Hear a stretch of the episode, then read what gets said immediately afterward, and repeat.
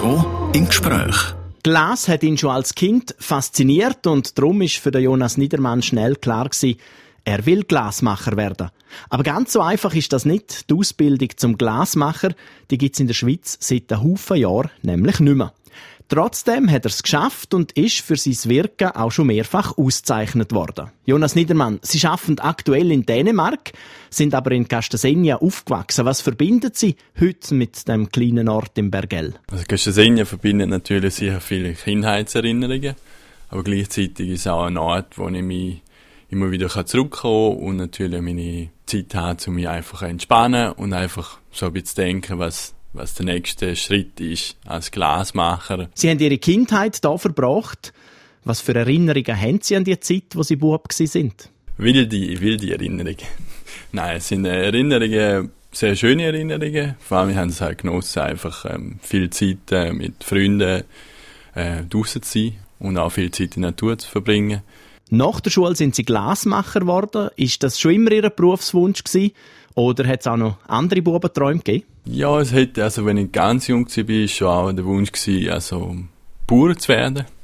Einfach zu der Liebe, zu, zu also auch die Verbundenheit zur Natur, aber gleichzeitig auch zu den Tieren und gleichzeitig auch ja, die Freiheit der Berge. Es gibt sehr schöne Alpen da oben, oberhalb von Castesenia. Trotzdem sind Sie nachher Glasmacher geworden. Woher kommt die Faszination für Glas? Als ich 80 war, sind wir auf Finnland gegangen zum Ferien machen. Und das war das erste Mal, gewesen, wo ich Glas gesehen habe. Also das Glasmaterial an sich, wie das geformt wird. Die haben immer eine gewisse Faszination für Feuer auch, wenn man draussen Feuer gemacht hat oder draussen Braschgier gemacht hat, das heisst Kastanien auf dem Feuer äh, geröstet. Die Faszination für Feuer sehr stark gewesen. und das Glas hat das, die Faszination fürs äh, Feuer, die Kreativität und das gewisse mystische Verbundenheit. Also das hat mich einfach so fasziniert, wie man das, äh, das Material kann formen aber gleichzeitig auch die Teamarbeit und gleichzeitig, dass man nicht genau weiß, was als nächstes kommt, weil es einfach, es, es kühlt ja auch aus, man muss wieder einwärmen. Und das sind so, ich glaube, das ist so die Ausgangslage für die Faszination fürs Glas eigentlich sagt Jonas Niedermann. Im zweiten Teil vom RSO im Gespräch reden wir noch genauer über seine Arbeit und schauen, ob er eigentlich mehr Handwerker oder mehr Künstler ist. RSO im Gespräch. Ihr hört Radio Südostschweiz mit dem RSO im Gespräch. Mein heutiger Gast ist der Jonas Niedermann, Glasmacher aus Castesenia. Was braucht man eigentlich für Fähigkeiten, damit man ein guter Glasmacher ist? Früher war es ein sehr äh, industrieller Beruf. Es war alles handgemacht. Es waren ja sehr grosse Industriehütten, die wirklich über 2000 Leute äh, hatten, die täglich halt da geblasen haben und produziert haben. Dann hat es das in den letzten 20, 30 Jahren, 40 Jahren hat die Studiobewegung angefangen, Kunst oder halt Kunsthandwerk aus dem Material zu machen. Und das hat sich dann so weit vervollständigt in den letzten 30 Jahren, dass sich halt die Glasbewegung immer mehr sich spezialisiert hat auf Einzelstück. Wie schafft man heutzutage als Glasmacher? Also heutzutage, es gibt natürlich Möglichkeiten, dass man einen Beruf sucht, einen von diesen Glashütten, wo jetzt natürlich in der Schweiz der Berufswahl sehr limitiert ist. Das wäre dann quasi Hergiswil. Oder dann halt in Deutschland, Italien, Murano. Gleichzeitig finde ich es aber interessanter, die ganzen Studioglas, die es gibt in verschiedenen Ländern, in Europa, aber zum Beispiel in Dänemark gibt es sehr viele kleine, kleinere Studios mit vielleicht eins bis fünf Leuten. Oder in Finnland, Schweden, Deutschland, Frankreich, Norwegen auch noch. Und natürlich Amerika hat eine ganz große Szene, wo die Leute ähm, zusammenarbeiten. Und das ist auch das, was ein Ausgangspunkt ist für meine Welt. Eben, Sie sind ähnlich wie ein Zimmermann auf Wanderschaft gegangen, zum Erfahrungen sammeln. Im Moment schaffen Sie in Dänemark. Wie muss man sich Ihr aktuelles Leben vorstellen? Also, man könnte es ein bisschen als Nomad vorstellen. Dänemark ist äh, eine sehr gute Ausgangslage momentan, wenn ich kann, äh, arbeiten dort. Es ist eine sehr spannende Produktion wo halt von Gebrauchsgegenständen bis zu halt Einzelstück geht. Und gleichzeitig ist aber die Möglichkeit, dass gewisse Flexibilität besteht, weil das Studio äh, ein bisschen grösser ist. Und von dem her ist das eigentlich super, dass ich auch meine eigenen Sachen mache, eigene Einzelstücke gleichzeitig aber auch noch meine Gebrauchsgegenstände-Linie zusammen mit der Christiane Frommelt. Sie ist ja Produktdesignerin. Sind Sie in dem Fall eher ein Handwerker oder ein Künstler? Das ist eine gute Frage. Also ich würde jetzt ähm, sagen, ein Handwerker und gleichzeitig ein angehender Künstler. Kunst und Handwerk gehen also Hand in Hand beim Jonas Niedermann.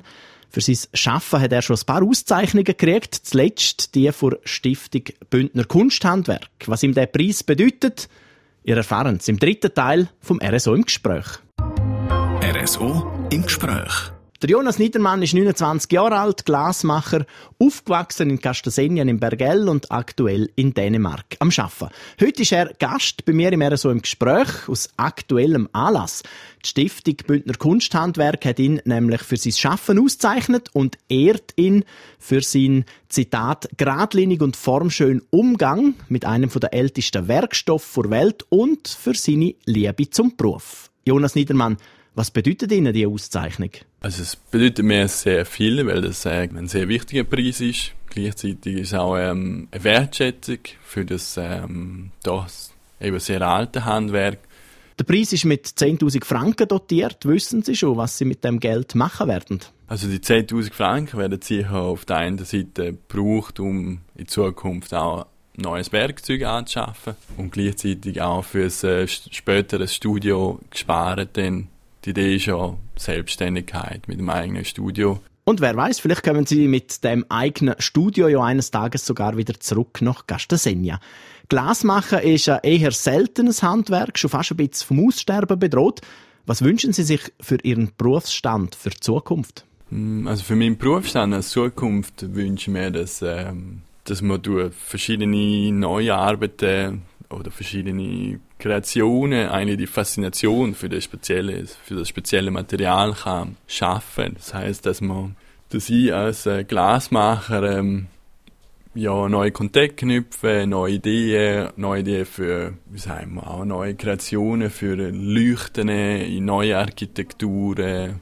Man kann, es gibt so viele Möglichkeiten, die man kann umsetzen und das ist eigentlich das, wo, wo ich vermitteln will. Glas an sich ähm, ist fast unlimitiert von der Gestaltung her, also von der Farbe, von der Formen, von der Transparenz und von dem, wenn es geschliffen wird, Sand strahlt, wenn es nochmal verschiedene Blasen wird, wenn es dann irgendwie aus dem Ofen geschmolzen wird und also es ist an sich gibt es kein anderes Material, das die Transparenz hat und trotzdem die Leuchtkraft, wo das Glas hat. Seine Faszination für Glas ist spürbar. Das ist das RSO im Gespräch mit dem Jonas Niedermann, Glasmacher aus Gastasenia im Bergell. Das ganze Gespräch kann man auch nochmal nachlesen auf südostschweiz.ch. Danke fürs Zuhören, sagt der Thomas Hobby.